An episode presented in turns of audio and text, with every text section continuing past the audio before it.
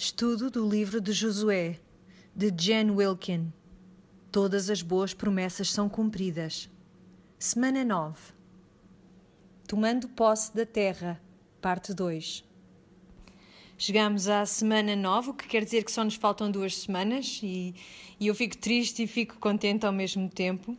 Na semana passada vimos que a primeira metade da, da história sobre o sorteio estava a ser contada. Uh, vimos a história também de Caleb, que apesar de já ter alguma idade, tinha ainda todo o vigor e que avançou e pediu a terra que lhe tinha sido prometida anos antes por Moisés.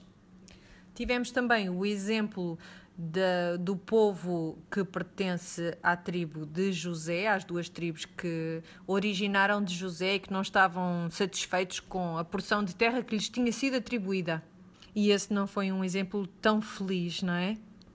Por isso, há uma ideia repetida de que a, a terra está conquistada, hum, mas agora ela tem de ser eh, submetida, tem de ser, tem de se tomar posse da terra por isso passaram por todas as batalhas mais importantes e agora é tempo de chegarem e tomarem de facto a posse da terra e poderem ser eh, frutuosos e multiplicarem-se nessa terra. Por isso, esta semana vamos ver eh, o completar desse processo, a entrada e também a conquista completa, o total, o tomar posse da terra que o Senhor lhes atribuiu. Vamos falar sobre as cidades refúgio, vamos falar sobre a parte da terra que coube a Josué e também aquilo que coube aos levitas. Por isso, vamos então ao capítulo 18, no versículo 1, e vamos ver o que é que diz. Então, depois de conquistar a terra, toda a comunidade dos israelitas reuniu-se em Siló e ali armou a tenda da revelação. E esta frase, à partida, parece uma frase quase como qualquer outra, mas ela é importante. Vamos ver porquê. Há muita coisa a acontecer aqui. No, no estudo desta semana, eu pedi-vos que consultassem o mapa e pedi-vos que vissem onde é Siló no mapa. Repararam nessa particularidade desta, da localização de Siló e assumimos que esta localização não é casual, que foi escolhida pelo próprio Senhor.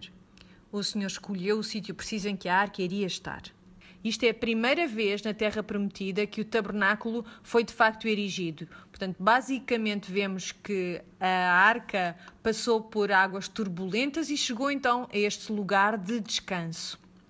E por isso está neste local de Siló, pela primeira vez e vemos que eles levaram a arca para a batalha. Vemos esta arca anteriormente como uma peça central de tudo aquilo que estava a acontecer com os israelitas, da conquista da terra e tudo mais. E agora vemos o tempo de descanso dessa arca e esse local é então Siló. Se viram no mapa, como eu vos pedi, espero que o tenham feito, é uma localização muito central.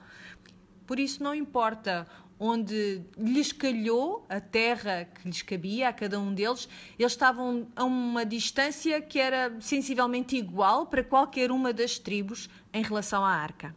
Qualquer atividade religiosa que tivessem de fazer, qualquer festividade, qualquer coisa que tivesse a ver com o facto de serem parte daquela comunidade religiosa, estava, todos estavam em pé de igualdade. E continuando para o versículo 2: E dentre os israelitas restavam sete tribos que ainda não haviam repartido a sua herança. Josué disse aos israelitas: Até quando demorareis para tomar posse da terra que o Senhor, Deus de vossos pais, vos deu? Mais uma vez, mais uma frase que pode passar-nos despercebida, mas que tem muita informação aqui escondida.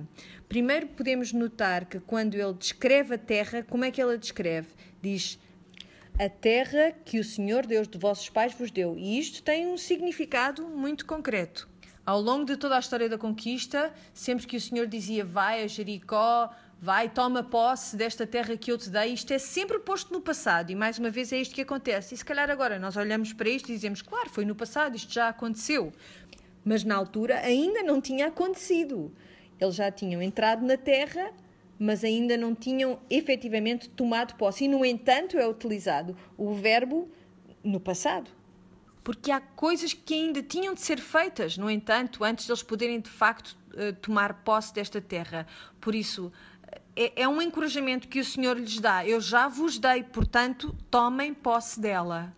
E este é o tema: o Senhor dá, mas o Senhor dá de tal modo que nós percebamos que temos que ir e tomar posse desse dom que Deus dá. E quando ele diz o Deus dos vossos pais, a quem é que ele está a referir? Quem são estes pais? Abraão, Isaac e Jacó. Por isso temos uma referência muito clara. Vocês percebem que a terra vos foi dada como cumprimento da promessa que já tinha sido dada a Abraão, Isaac e Jacó. E isto já vos foi dado. O que é que vocês estão a fazer com ela? Porque olhem lá para aquilo que ele diz. Ele diz: Até quando demorareis para tomar posse da terra que o Senhor Deus dos vossos pais vos deu? E a tradução mais literal é: Até quando é que vocês vão continuar a marcar passo?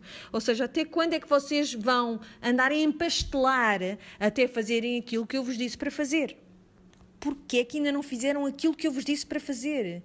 Isto não é um, uma questão de ele estar simplesmente a dizer ah, pronto, vão lá e façam o que eu vos pedi para fazer. Não, ele está mesmo a chamar-lhes a atenção. O que é que é preciso mais para vocês fazerem? E porquê é que isto é tão importante? Porque pensem bem nisto. Qual é o estado da terra em que eles estão neste momento? Eles quebraram as costas do seu inimigo. Ao longo de todo o livro até agora, vocês veem repetidamente esta ideia que as pessoas que viram aquilo que estava a acontecer, que testemunharam esta conquista, o que é que lhes aconteceu? O seu coração derreteu de medo perante o Deus dos israelitas vez após outra, nós vemos esta expressão a ser utilizada. Portanto, esta resposta inicial à, à, operação milagrosa do Senhor era esta de medo. Mas também vimos que quando eles falharam ao tentarem tomar a cidade de Ai pela primeira vez, lembram-se disso, por causa da desobediência que existia no acampamento, assim que o inimigo viu que havia uma fraqueza, o que é que eles fizeram? Eles juntaram-se uns aos outros e tentaram fazer frente ao povo de Israel. Por isso, quanto mais tempo Israel esperar para tomar esta terra que o Senhor lhes deu, mais os inimigos vão ganhar coragem e vão reunir-se para tentarem ir contra eles. Portanto, isto vai se tornando cada vez mais perigoso conforme eles vão deixando de passar mais tempo. Podemos comparar isto a coisas que nós fazemos. Por exemplo, quando nós sabemos que temos de ir fazer a nossa mamografia e esperamos e adiamos aquilo. Porquê? Porque é uma espécie de uma tortura medieval, não é? Todos sabem que não é a coisa mais agradável do mundo. Aliás, isso comprova a ideia de que não existem muitas mulheres a trabalhar na investigação médica, não é? Porquê? Porque se alguma vez este tipo de aparelho fosse utilizado para detectar o cancro da próstata, uh, eu acho que já teríamos uma máquina nova numa questão de uma semana, talvez. Mas o que é que nós fazemos? Nós adiamos esta ida ao médico porque não queremos receber mais notícias ou porque Uh, queremos pensar que vai correr tudo bem, que não há nenhum problema, mas também sabemos ao mesmo tempo que quanto mais tempo nós adiamos este exame, mais perigoso se pode tornar, porque todas conhecemos as estatísticas, não é? Portanto, isto é uma coisa semelhante aqui. Eles sabem que têm de fazer isto e estão a adiar, estão a empastelar, estão a empastelar. E o Senhor está a dizer-lhes: vão, vão lá, quanto tempo mais é que têm que esperar? E é isso que Josué lhes está a dizer também. Quanto tempo mais vocês esperarem para fazer aquilo que o Senhor vos disse para fazer, mais difícil vai ser. Por isso, o que é que vocês estão a fazer? Vão e tomem posse daquilo que o Senhor vos deu. A oposição vai tornar-se cada vez mais corajosa, mais atrevida e vai ser cada vez mais difícil para vocês quebrarem o status quo, esperarem mais tempo e ficarem sentados. Por isso eu acho que aquilo que vemos aqui é algo que é comum na comunidade de fé, que é o seguinte: quando o Senhor nos dá uma promessa, nós temos a tendência em olhar para esta promessa como se fosse um sedativo em vez de um estimulante. Isto eh, eu retirei de um comentário do Dave Roth Davis, que eu gosto muito, e que ele diz o seguinte: as promessas do Senhor não têm como intenção embalar-nos num sentimento de estarmos seguros, não é preciso fazer nada. Elas não é suposto serem um sedativo, é suposto serem um estimulante para nós. É mesmo para nos fazer levantar cedo de manhã e fazer o trabalho que o Senhor nos pediu para fazer. E é isso que Josué fazia, é isso que Caleb fazia. Será que Caleb esperou que alguém viesse ter com ele e dissesse: Olha, tu é, é suposto tomar posse desta terra, não é? Não, ele não, não esperou porque ninguém lhe viesse dizer coisa nenhuma. Foi ele que chegou lá e disse: Esta terra é minha porque deu-me o Senhor e tomou posse dela a porção que lhe era prometida, ele desejou-a e tomou posse dela. E nós queremos ser como ele, não queremos ser como as tribos de José. Nós queremos ser pessoas que atuam conforme as promessas que o Senhor nos deu. Não queremos ficar sedados, queremos ser estimulados. E é isso que nós vemos Josué a dizer aqui nestes versículos. Vão, tomem aquilo que o Senhor vos deu. Por que é vocês não iriam fazer isto? Tomem posse da vossa herança. Depois, no versículo 4, ele hum, fala sobre esse processo que vai ter de acontecer, fala nos homens que vão ser enviados, uh, três homens de cada tribo, depois fala, fala na divisão que a terra vai sofrer também, vai ser dividida em sete porções justas. E no versículo 7, mais uma vez, ele lembra, caso nos tenhamos esquecido, que já houve pessoas que receberam a sua herança do outro lado do Rio Jordão. Então, a seguir, diz que os homens se levantaram e fizeram aquilo que tinham feito, eh, demarcaram a terra como lhes tinha sido mandado e depois voltaram a Siló. E no versículo 9 diz: Aqueles homens foram e, passando pela terra, demarcaram em sete partes, segundo as suas cidades, descrevendo-a num livro. Eles voltaram a Josué ao acampamento em Siló. Então Josué lançou as sortes para eles em Siló, perante o Senhor, e ali Josué repartiu a terra entre os israelitas, conforme as suas divisões. Por isso vemos que há um elemento humano nesta divisão e há um elemento divino também. Houve divisões que foram feitas pelos homens, que acharam que eram justas, e houve também divisões que foram uh, designadas pelo próprio Senhor. E por é que acham que eles estavam a demorar tanto a começar este processo? Assim que eles tomaram posse da terra, o que é que isto iria implicar? Implicaria responsabilidade. Eles teriam que trabalhar nessa terra, eles teriam que a, a fazer um, fértil, teriam que se multiplicar nessa terra. Isto implicava trabalho.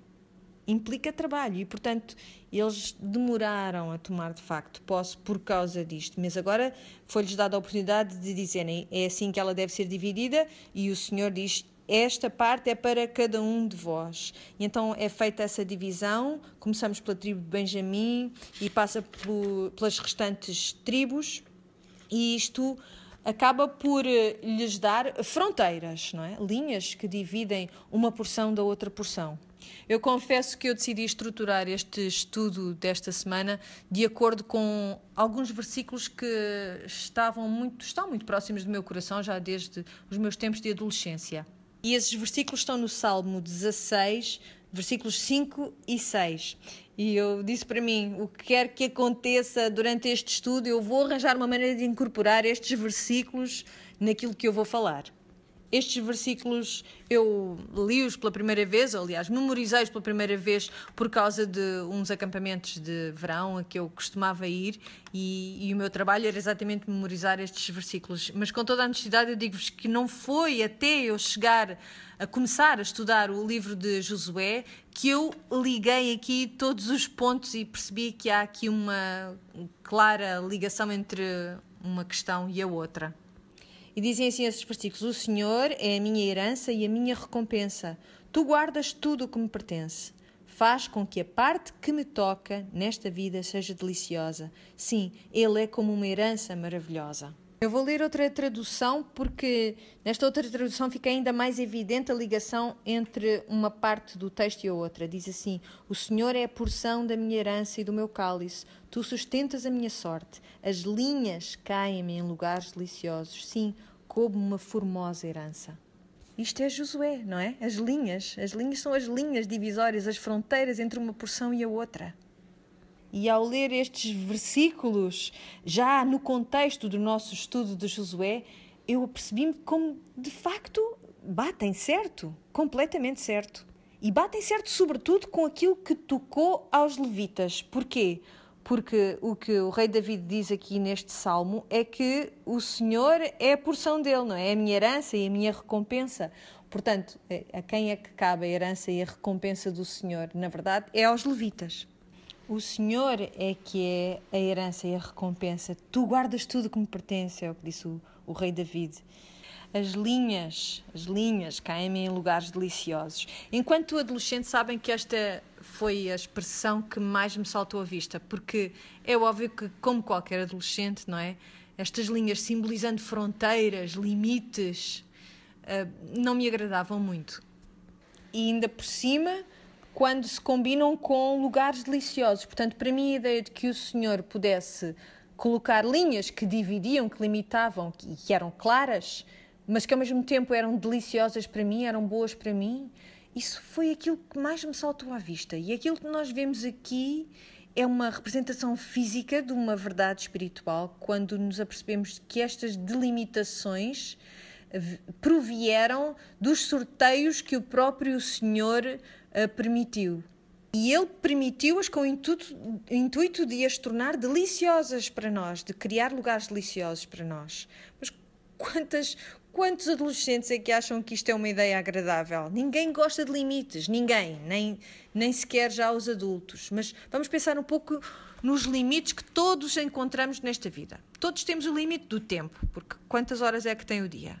Eu só tenho 24 horas no meu dia. E esse é um limite que todos temos. Todos temos exatamente 24 horas para vivermos aquele dia. E quem é que nos deu este limite? Foi o Senhor. Foi o Senhor que, disse, que nos deu este bom limite. E por isso, quando nós andamos por aí a dizer, ai, eu precisava de mais horas neste dia, o que é que nós acabamos por estar a dizer? Estamos a dizer que não é suficiente aquilo que o Senhor nos deu. Estas 24 horas não nos chegam. E, portanto, estes limites não são um lugar delicioso para nós, como o Senhor disse que seria. E aí somos como as pessoas de José, em vez de sermos como Caleb, que vão queixar-se que não têm coisas suficientes, não têm aquilo que precisam. Nós não só temos 24 horas do dia, como também temos limites quanto à maneira como devemos gastar esse tempo. Eu, por exemplo, preciso de dormir 9 horas e meia, preciso mesmo disso. Depois preciso de mais um quanto tempo para os momentos de, de relaxamento, de prazer, para estar com a minha família cara a cara. Isto tudo são limites, são coisas muito claras, limites muito claros que o Senhor estabeleceu, mas que pretendem, de facto, levar-nos a lugares deliciosos. E pode ser que tu as detestes, ou pode ser que as adores, mas eu acho que a tendência é nós detestarmos esses limites porque muitas vezes nós pensamos que os limites deviam ser outros, pelo menos, não é? Por isso, o limite do tempo todos o temos. E eu penso que isso é uma coisa boa. Que outro limite temos? O limite do espaço. Nós temos o limite do espaço, não é? Porque temos um corpo em que habitamos e só conseguimos estar num lugar de cada vez. Não há duas de mim.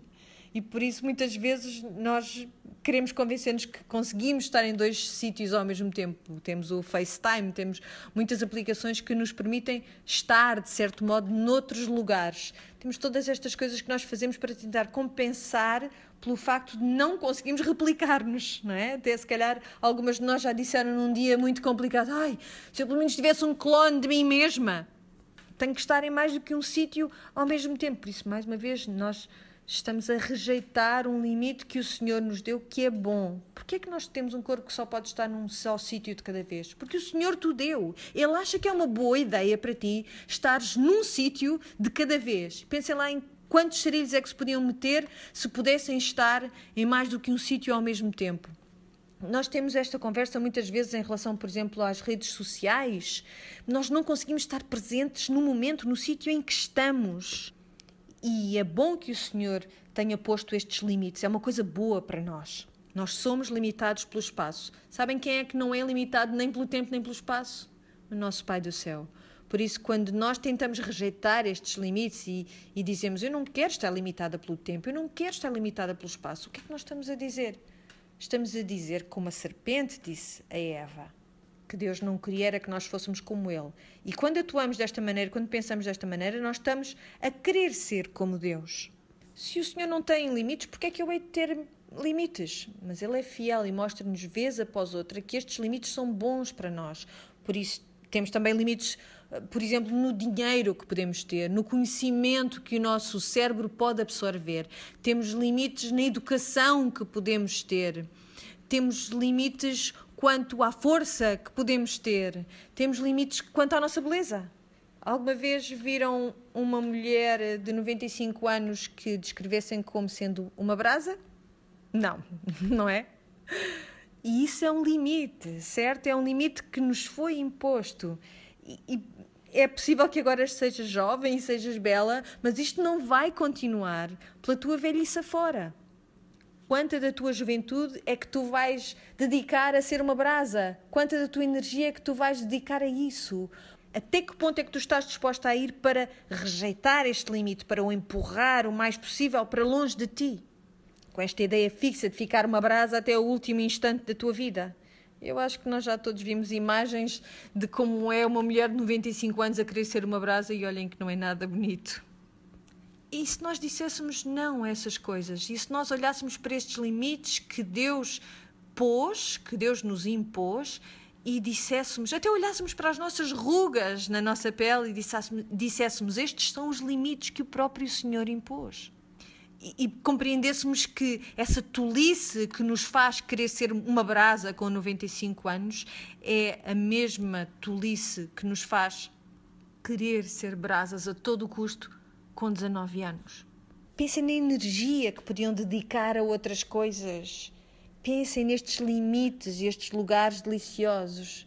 Nós só temos uma certa porção de juventude, nós só temos uma certa porção de saúde, nós só temos uma certa influência ou poder nestas esferas em que habitamos. Nós só podemos ter um certo número de relacionamentos nesta vida. Vais querer estar dentro destes limites que o Senhor estabeleceu ou vais ser uma daquelas pessoas que está sempre a tentar alargar estes limites? Nós também temos o limite das leis da natureza. Por exemplo, da gravidade. Aliás, acho que já cobrimos essa questão da gravidade quando falámos da brasa de 95 anos. Há uma pergunta que as pessoas às vezes colocam que é: se tu pudesses ter um superpoder, qual é que seria esse superpoder? É divertido, não é? Pensar como é que seria se eu não tivesse estes limites da gravidade. Esta semana passada eu tive um daqueles sonhos em que se voa e é um sonho muito divertido até que o mal da fita consegue agarrar-nos e nós deixamos de conseguir voar. Se calhar sou só eu que tenho esse sonho, não sei. Mas é quase como se o nosso subconsciente quisesse colocar-nos esta questão. E se este limite não estivesse lá, não existisse? Que é que nós fazemos? Nós sabemos que não podemos quebrar as leis da natureza, mas então estes outros limites que o Senhor estabeleceu para nós, o que é que nós fazemos? Conforme eu olho para a minha linha para o meu limite e olho para o limite da outra. Quando olho e vejo que há alguém que tem limites que o Senhor estabeleceu especificamente para aquela pessoa que são diferentes dos meus. Por exemplo, porque é que ela tem este relacionamento com o marido? Porque eu tenho visto no Facebook, eles parecem ser muito felizes, os dois. Ou então, porque é que o filho dela é capitão da equipa de futebol e o meu tem dificuldade em saber atar os atacadores, por exemplo? ela é mais feliz do que eu sou. Viste o carro que ela guia? Já viste o carro incrível que ela tem? O meu carro é um traste. Eu acho que ela é mais feliz do que eu. E nós olhamos para o nosso lado e vemos estes limites que o Senhor estabeleceu para outras pessoas e vemos os limites que o Senhor estabeleceu para nós e imaginamos que porque eles têm outros limites, têm outras coisas, que eles são mais felizes do que nós. Percebem como isto é uma visão distorcida das coisas? Nós não sabemos nada sobre estas outras vidas. Não sabemos mesmo nada. E, e achas mesmo que se tivesses um carro melhor eras mais feliz? Achas mesmo que os relacionamentos que estas pessoas têm eh, eh, estão de facto refletidos no Facebook com fidelidade? Temos esta noção de felicidade incrível nas vidas das outras pessoas por base nos limites que o Senhor eh, impôs para as suas vidas. E estamos sempre a comparar aquilo que nós temos e aquilo que nós temos. E se calhar pensamos, se calhar o Senhor não é assim tão bom. E começamos por medir a sua felicidade de acordo com essas tais coisas, esses limites que Deus estabeleceu para eles. Mas o que é, que é isso de, da felicidade? Com o que é que ela está ligada? A felicidade pode mudar no instante. Basta um telefonema e acaba-se a felicidade de um momento para o outro. Assim como chega, ela parte. E, e, e quando ela está connosco, é, é, uma dádiva, é uma dádiva e não sabemos quanto tempo é que ela vai estar connosco. E reparem como na Escritura, nestes versículos, quando se fala nos limites, não se fala em felicidade. Fala-se em coisas melhores, em coisas deliciosas, que não têm a ver com circunstâncias que mudam, têm a ver com um Deus que não muda. E o que é que as Escrituras chamam a isso? Chamam isso contentamento, alegria, satisfação. É, é algo diferente. É aí que, em vez de olharmos em volta e dizermos Hum, Porquê que ele me deu a mim a floresta e a ele deu as planícies? Em vez disso, dizemos: O Senhor é a minha herança. O Senhor é o meu cálice. Ele é a minha recompensa e Ele guarda tudo o que me pertence. Foi Ele quem delimitou as fronteiras para mim. E essas fronteiras guardam lugares deliciosos porque foram os lugares que Ele escolheu para mim. Isto é muito diferente, muito diferente de perseguirmos a felicidade. A felicidade tem a ver com as circunstâncias e elas mudam. Mas o Senhor não muda, e é por isso que nós dissemos na semana passada que os levitas ficaram com a melhor parte, não foi? E foram-lhes dadas estas cidades, em vez de, de, grandes porções de terra com uma quantidade de, povos hostis, e portanto eles ficaram com a parte melhor. Quem tem menos dinheiro tem menos problemas. Estes limites, será que eles estão em lugares deliciosos para ti? E se não, então, se calhar devias pensar em não tentar tanto afastar essas fronteiras de ti, alargares esse espaço, em mudar a tua perspectiva, refletir sobre quem é este Deus que te deu estes limites. Por isso, agora vamos avançar para o capítulo 19, versículo 49. E tentem não mostrar tanta alegria pelo facto de avançarmos tanto aqui no texto e saltarmos por cima destas diferentes heranças. Depois de terminar de repartir a terra como herança, definindo suas fronteiras, os israelitas deram a Josué, filho de Nume, herança no meio deles. Escutem bem quão interessante é isto que acabou de ser dito. Sabem que o costume teria sido que o general vitorioso recebesse a sua porção quando? Quando é que é normal o vitorioso receber uh, aquilo que lhe cabe? É, é, primeiro que todos os outros. Ele teria tido direito a receber a sua, a sua herança primeiro, antes de todos os outros. Mas o que é que ele faz? Isto é típico do estilo de Josué. Ele espera para ser o último. Não só neste livro temos visto que os últimos serão os primeiros, como no caso de Raab, mas vemos também que os primeiros, neste caso Josué, uh, é-lhe dito que ele vai ser o último a receber a herança, mesmo sendo o primeiro de todos. E ele espera, e com isso é mais uma vez um exemplo para nós. Quando pensamos em liderança, e, e por exemplo, se nós eh, estamos próximos de pessoas que fazem parte de uma liderança e queremos colocá-las muitas vezes num lugar de destaque, queremos estar perto de, deles porque às vezes pensamos se calhar um pouco deste favor que eles recebem vai acabar por me tocar também a mim. Acham que Josué estava rodeado deste tipo de pessoas? É bem provável, não é? Gente que dizia: Josué, então, vá lá, escolhe tu primeiro. Mas o que é que ele faz? Ele espera até que toda a terra tenha sido sorteada para depois ele tomar parte dela. E todos os comentaristas dizem que esta terra que coube a Josué não era nada de especial, não era nenhuma porção especial de terra. Eh, por exemplo, eh, ele podia ter ficado com a área mais fértil, mas não foi o caso. Ele por simplesmente disse: Eu já sou velho, já fiz aquilo que tinha que fazer. Eh, percebem-se como isto é incrível? Ele só quer é é descansar. Chegou agora à parte, o tempo de, do descanso. Ele não se importa com nada disso. Ele prefere ser fiel ao Senhor do que tentar colocar-se, de certa maneira, em algum lugar de destaque perante os outros. Avançando para o versículo 50. Conforme a ordem do Senhor, eles lhe deram a cidade que pediu, Timnat Sera, na região montanhosa de Efraim. E ele reedificou a cidade e lá habitou. Vocês percebem aquilo que está a acontecer aqui? É muito diferente daquilo que aconteceu com Caleb. Caleb pediu aquilo uh, que lhe tinha já sido atribuído e depois o que é que ele fez? Ele chegou e tomou posse. Mas Josué recebe a cidade que pediu, Timnat Sera, na região montanhosa de Efraim, e o que é que ele faz? Reedifica a cidade. Ele vai reedificar aquela cidade e vai habitar lá. Ele é fiel para continuar a fazer aquilo que fez sempre até aqui, até este ponto. E hum, se calhar notaram que começamos o sorteio da terra com, com a história de Caleb e terminamos com Josué. E eu espero que tenham visto isto no estudo desta semana e que não tenham pensado que isto foi um acaso. É claro que não foi um acaso, foi um quiasma, lembram-se? Temos uma história da fidelidade de Caleb, depois temos a história do, das tribos de José, que não estavam nada contentes com aquilo que lhes tinha sido dada, e depois temos a história das sete tribos que foram lentas a tomar a posse da terra, portanto não foram fiéis. Não é? Portanto, temos fiel, infiel, infiel e depois fiel. É um quiasma. O livro de Josué acaba com essa mesma estrutura. Temos os exemplos positivos, mas no meio temos os negativos. E notem que Caleb e Josué, como costuma ser, permaneceram fortes contra o relatório da maioria. O que é que eles fizeram? Eles foram e fizeram aquilo que o Senhor lhes disse para fazer. Eles chegaram e, e, e trabalharam naquilo que o Senhor lhes tinha prometido. E este é um grande contraste, estes dois homens.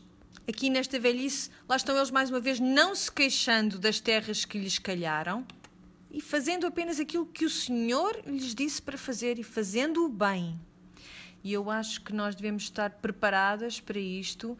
Há alguns de vós que são membros de uma comunidade de fé e têm também de entender que muitas vezes nós vamos encontrar oposição, não só à cultura que está fora da igreja, mas dentro da própria igreja, da vossa comunidade religiosa na vossa tentativa de viverem uma vida que esteja dentro dessas linhas que o Senhor estabeleceu para ti, esses lugares de delícia, pode haver a tendência dentro da própria comunidade de murmurarem e serem miúpes e quererem promover-se a si mesmos. E se vocês se mantiverem fortes contra este tipo de atitude, vocês serão como Josué e como Caleb. Vocês estarão na minoria, mas sabem que mais? O Senhor vai recompensar essa diferença, porque essa diferença é um testemunho para os outros à vossa volta. O versículo 51 continua e diz: São essas as terras que Eleazar, o sacerdote, e Josué, Josué, filho de Nume, e os chefes das casas paternas nas tribos dos israelitas repartiram a herança por norte em Siló, perante o Senhor, à porta da tenda da revelação. E assim terminaram de repartir a terra. Então encerramos esta secção com mais um, uma afirmação de está terminado.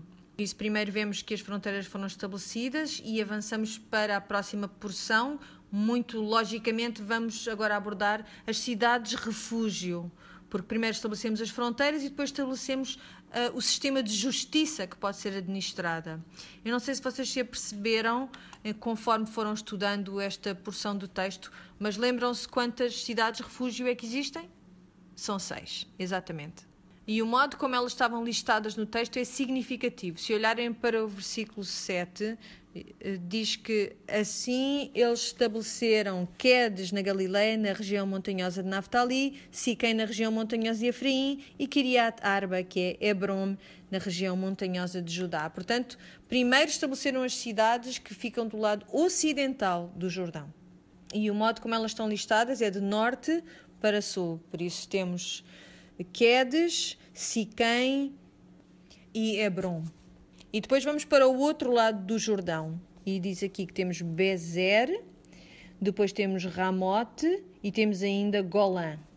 E essas estão listadas de sul para norte. Por isso, o que eles fizeram foi desenhar um mapa mental com estas cidades que estão distribuídas de norte para sul e depois de sul para norte. O que isto quer dizer em termos de distribuição de regiões é que todas as regiões estão equitativamente uh, fornecidas de cidades refúgio. Toda a justiça estava disponível para todos de modo igual. E devem ter notado também que este refúgio não estava só disponível para as pessoas que eram da comunidade israelita, mas também para o estrangeiro no seu meio. Por isso havia preocupação não só com as pessoas que faziam parte da nação de Israel, mas também com os estrangeiros que viviam com eles. E há muitas leis que abarcam também os estrangeiros, porque isso é uma imagem dos gentios, que está de gente que foi trazida até à comunidade e que beneficia também da lei, tanto no Antigo Testamento como no Novo Testamento. Vamos recuar para o capítulo 20, versículo 1, e diz assim: E o Senhor disse mais a Josué: Diz aos israelitas: Designai as cidades de refúgio de que vos falei por meio de Moisés, a fim de que fuja para ali aquele que tiver matado alguém involuntariamente, sem premeditar. Essas cidades vos servirão de refúgio contra o vingador do sangue. Quando o fugitivo for para uma dessas cidades, se apresentará à porta dela e exporá a sua causa aos anciãos da cidade. Então eles o acolherão ali e lhe darão lugar para viver entre eles. Se o vingador do sangue o perseguir, eles não o entregarão, pois ele feriu o seu próximo sem premeditar e sem tê-lo adiado antes e viverá nessa cidade até que compareça a julgamento perante a comunidade e até que morra o sumo sacerdote daqueles dias. Então voltará para a sua cidade e para a sua casa, para a cidade de onde tiver fugido. Ora bem, então, é fácil perceber este sistema que eles tinham implementado. Vamos primeiro colocar, eh, fazer aqui uma ilustração fácil de entender. Vamos imaginar, por exemplo, que o João e o José estão na floresta a cortar árvores e, sem querer, o machado do João escorrega-lhe das mãos e a terra, mesmo em cheio, no meio da testa do José. Infelizmente, o José morre.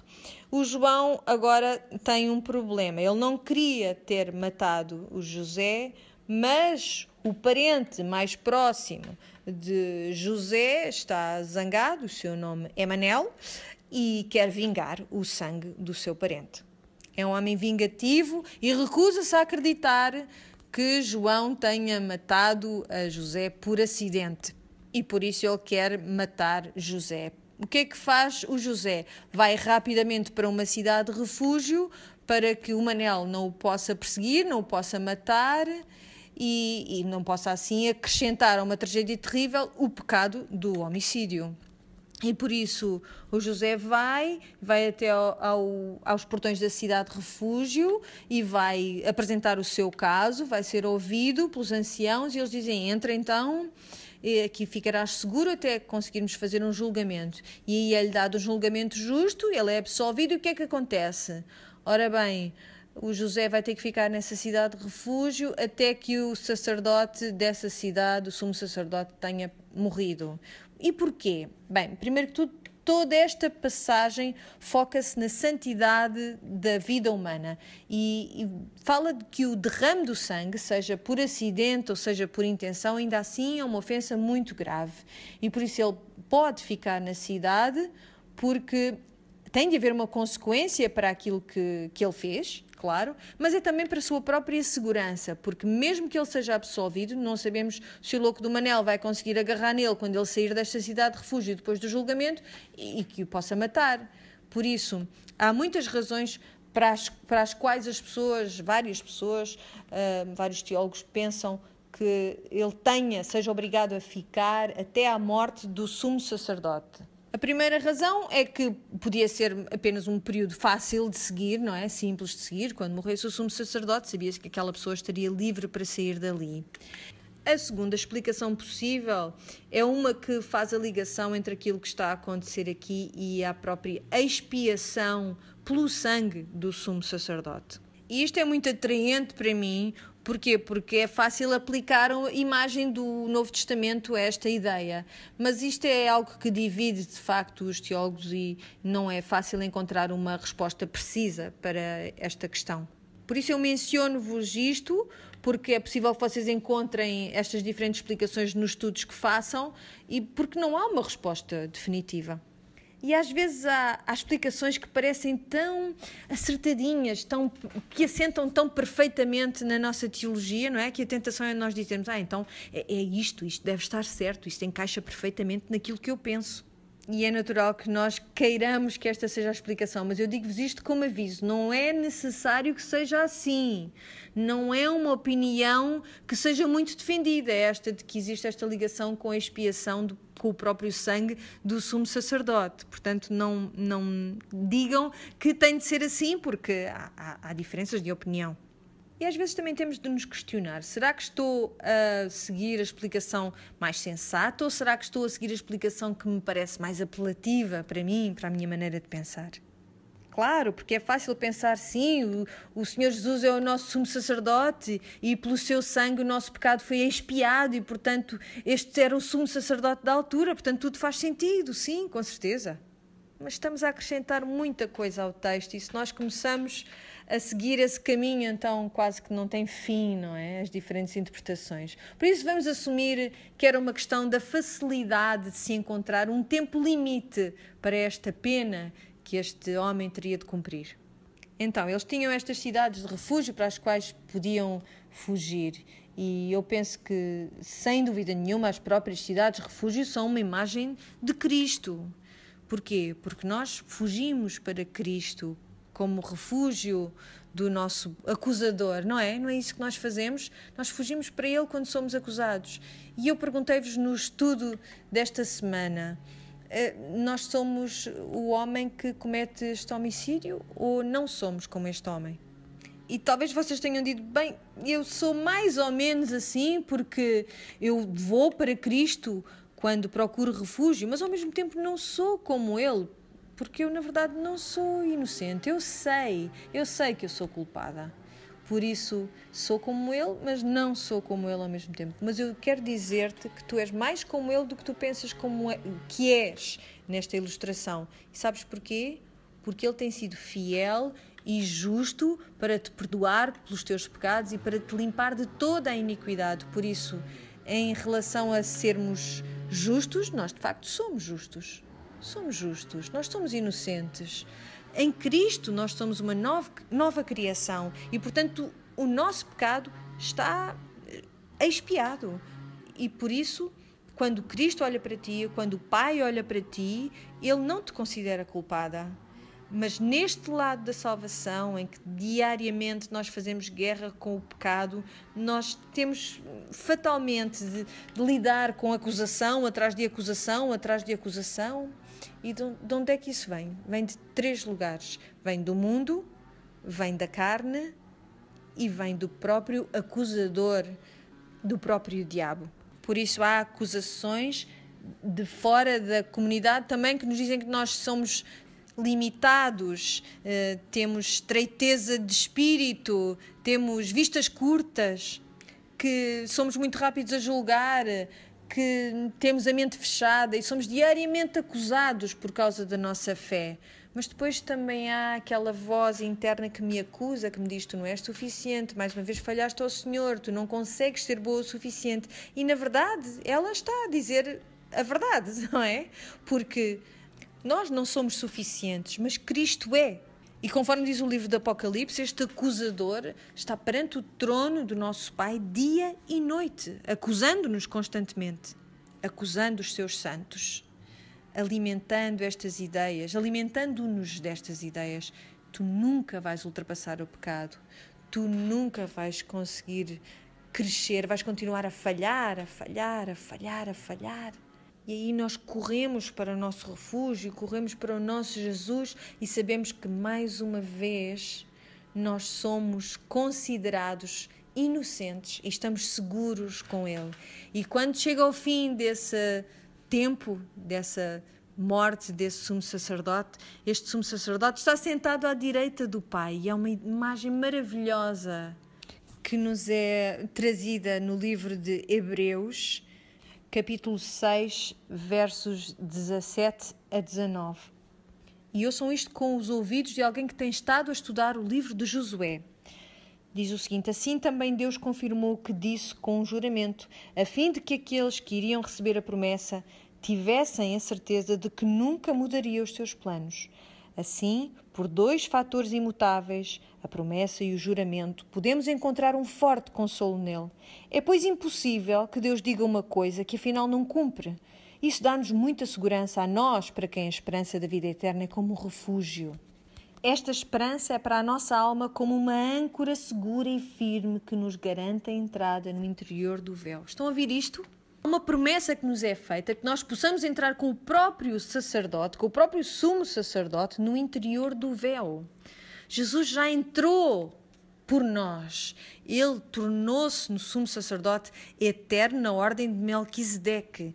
Há uma limitação para a nossa pena e está terminado.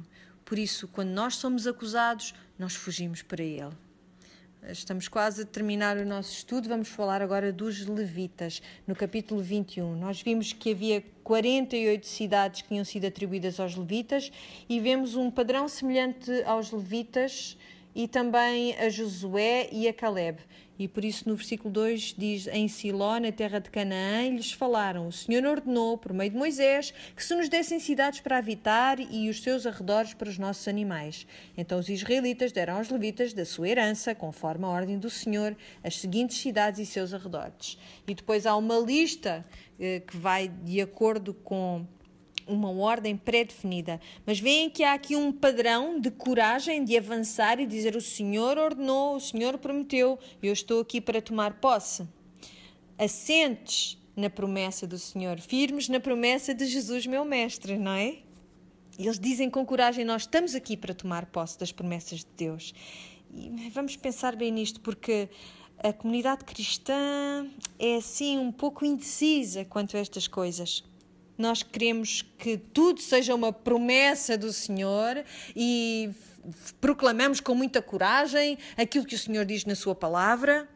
Mas como é que nós sabemos quando estamos a falar de promessas que são de facto para nós especificamente? Porque aquilo que eu quero fazer é ir ao livro de Provérbios e dizer com coragem, instruir o menino no caminho em que deve andar e até quando envelhecer não se desviará dele. E pronto, e nós dizemos isto e repetimos isto e, e dizemos que todos os nossos filhos, por causa deste provérbio, vão ser salvos. Mas não é assim. Isto é um provérbio, é um adágio, não é uma promessa. Não posso reclamar isto para mim. Há promessas aqui que são só para a nação de Israel. Há promessas que são só para pessoas específicas, não são para mim. Como é que eu sei quais são as promessas que garantem que eu posso fazer aquilo que estas pessoas, que são o meu exemplo, fizeram? E o que é que diz no livro de Tiago, no capítulo 1, no versículo 5? E se alguém tem falta da sabedoria necessária, peça a Deus, que está sempre pronto a dar generosamente, sem a menor censura, e lhe será dada. Ora, aqui está uma promessa. Ele dará sempre sabedoria a quem lhe pedir. Essa vocês podem contar com ela. Podem ficar firmes nessa promessa e reclamá-la para vocês. Querem outra? Estamos aqui a falar de coisas na Escritura que nós devemos sempre pedir a Deus, que nos foi garantido que se pedíssemos iríamos receber. O pão nosso de cada dia dai-nos hoje Perdoa as nossas dívidas como nós perdoamos aos nossos devedores. Não nos deixes cair em tentação, mas livra-nos do maligno. Isto são promessas. Leva-as ao Senhor e diz: Senhor, tu disseste-me para pedir, eu estou aqui para te pedir isto, eu estou a caminhar em obediência, eu vou fazer o trabalho que está associado a esta promessa que tu me deixaste. Estas promessas não são sedativas, são estimulantes e por isso eu estou aqui hoje para te pedir aquilo que tu disseste que seria meu estas promessas já devem ser o suficiente para ti antes de andares aí à procura de outras na Bíblia. Por isso, já estamos a aproximar-nos do final da lição. Vamos olhar para o final do capítulo 21 versículos 43 a 45. Diz: Dessa maneira o Senhor deu a Israel toda a terra que com juramento prometera dar a seus pais, e eles a possuíram e nela habitaram.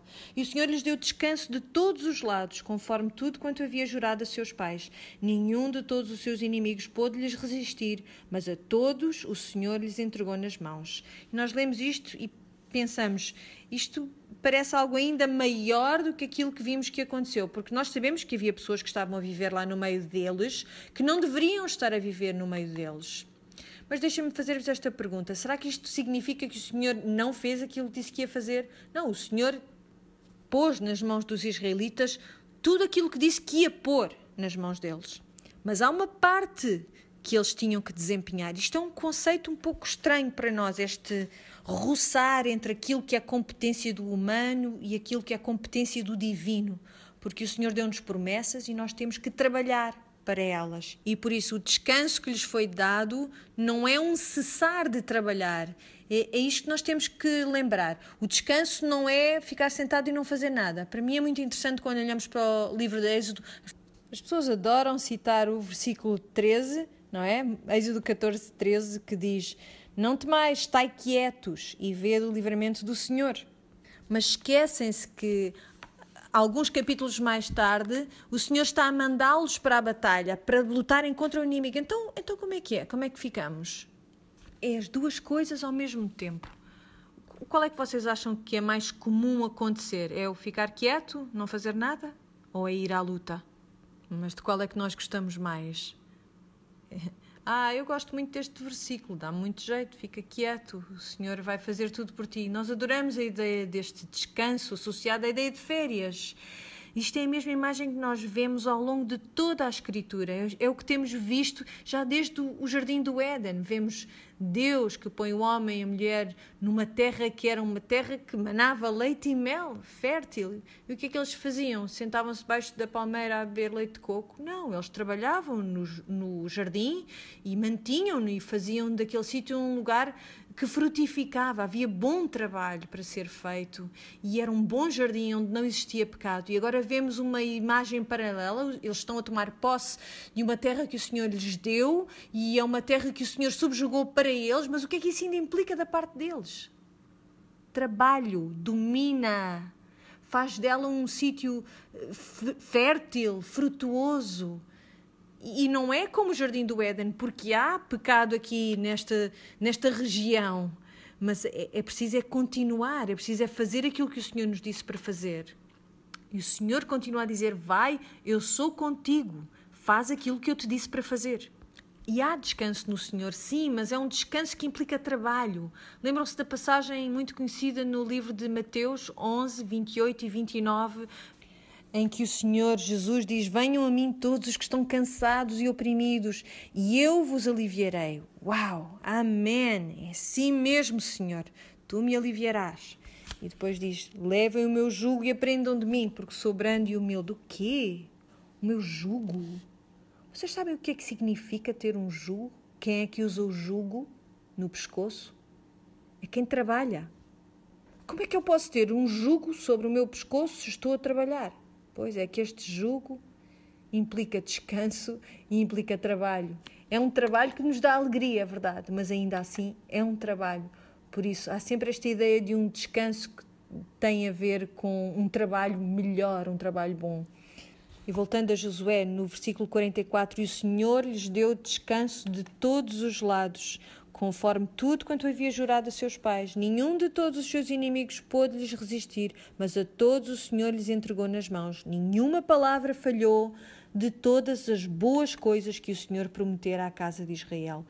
Tudo se cumpriu. Tudo se cumpriu. Todas as promessas de Deus a Abraão foram cumpridas nesta cena elas foram cumpridas no tomar posse da terra, aquilo que ele tinha prometido muitos anos antes. Temos que olhar para Gálatas 3 para compreender mesmo aquilo que se está a passar. Em Gálatas 3, 7 a 9, diz o seguinte: Diz o seguinte. Da mesma forma, só os que têm a mesma fé em Deus é que são os verdadeiros filhos de Abraão.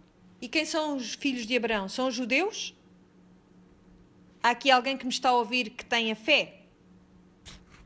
Tu és filha de Abraão. Percebeste isto? Tu és a Israel espiritual.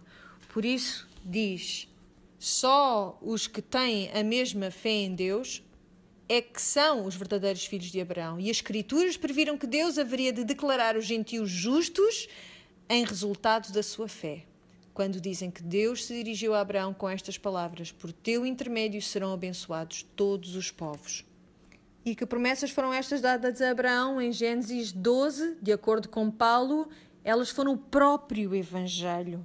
O próprio Evangelho. O Senhor vai enviar o nosso Salvador e vai vir através de vocês. Vocês vão encher a terra. Era o Evangelho que Deus deu a Abraão. Foi aquilo que lhe foi dado e por isso, algures nesta imagem daquilo que se está a passar aqui na conquista da Terra Prometida. Nós não estamos a ver uma história de um grupo étnico, nós estamos a ver uma imagem do próprio Evangelho que está a ser representado e de que o Senhor é fiel ao próprio Evangelho. De Gênesis à Revelação, Ele é fiel ao Evangelho, ao Evangelho, ao Cristo que foi pregado a Abraão. E será que Abraão sabia que era isso que estava a ouvir? Não, ele não sabia o nome de Jesus, não sabia aquilo que iria acontecer ainda na cruz. Mas diz que ele acreditou e isso lhe foi atribuído como justiça, essa fé. E ele acreditou que ele iria ser libertado do pecado e da morte, assim como eu e tu acreditamos. Nós temos a mesma fé, nós somos filhos de Abraão porque partilhamos esta fé. todas as promessas de Abraão foram cumpridas, nem uma ficou por cumprir. Todas as promessas de Deus a ti, como filha de Abraão, serão cumpridas. Nem uma única palavra daquilo que ele falou ficará por cumprir. Por isso, naquilo que diz respeito à tua santificação, que está em processo, e aos inimigos que ainda vivem dentro das tuas boas fronteiras que o próprio Senhor estabeleceu em ti, quando o Senhor diz eu vou dar-te vitória sobre elas, o que é que nós dizemos? Eu hei, eu hei de chegar lá, Senhora. Vai demorar muito tempo, vai ser muito custoso, mas eu, eu hei de conseguir. Vocês sabem o que é que ele te diz?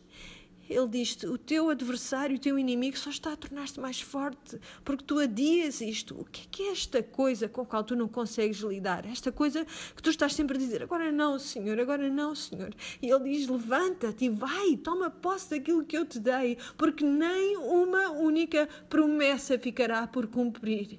E chegará um dia em que tu vais entrar nesta terra prometida e que a própria presença do pecado será expulsa de ti e tu saberás aquilo que é salvação na sua completude. Mas até este dia nós iremos continuar a trabalhar para tomar posse da nossa salvação. Escutem o que diz na segunda carta de Pedro. Segunda de Pedro 1 a 3 a 11. Conhecendo plenamente aquele que nos chamou pela sua própria grandeza e virtude é-nos dado, através do seu poder divino, tudo o que necessitamos para a vida e piedade. Pelo mesmo grande poder, deu-nos as suas mais preciosas e grandes promessas.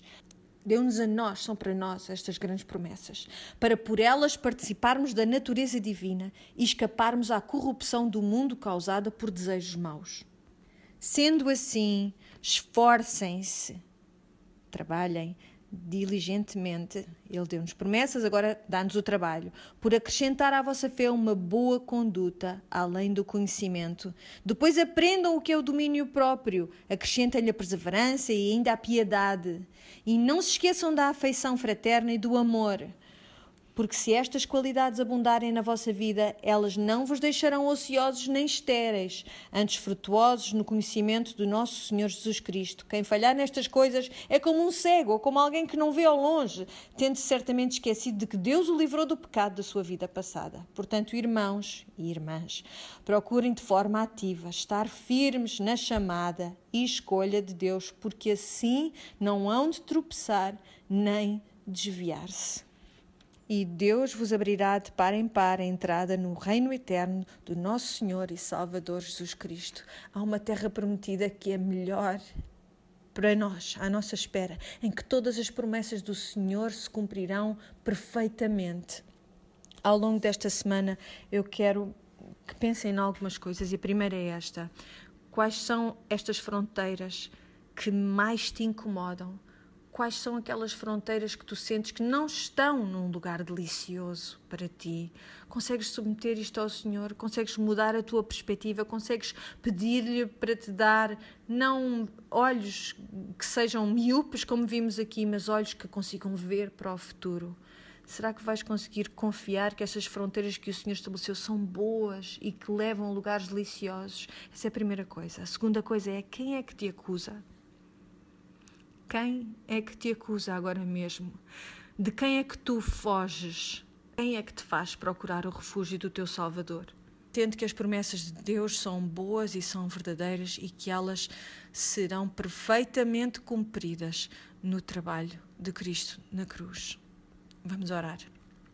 Pai do céu, nós agradecemos-te, Senhor, por uma imagem tão bela de fronteiras que foram delineadas com cuidado por ti. Confessamos que os nossos olhos, por vezes, se espraiam para os territórios dos nossos vizinhos e nós especulamos sobre a felicidade dos nossos vizinhos e nós olhamos para eles em vez de olharmos para ti. Nós confessamos, Senhor, que todos os dias somos acusados por outras pessoas, por uma voz interior, nossa própria voz e também pelo próprio demónio. Nós oramos, Senhor, para que nós possamos vir a Ti sabendo que nós estamos sem culpa perante Ti, porque o nosso castigo foi experimentado pelo próprio Cristo. De graças por um sumo sacerdote que está sentado à direita do nosso Pai e que intercede por nós constantemente. Senhor, faz de nós filhos de Abraão, que a nossa fé se traduza no bom trabalho de tomar posse das promessas que já são nossas. E tu deste estas promessas a nós, Senhor, e nós pedimos-te todas estas coisas no nome do teu filho Jesus. Amém.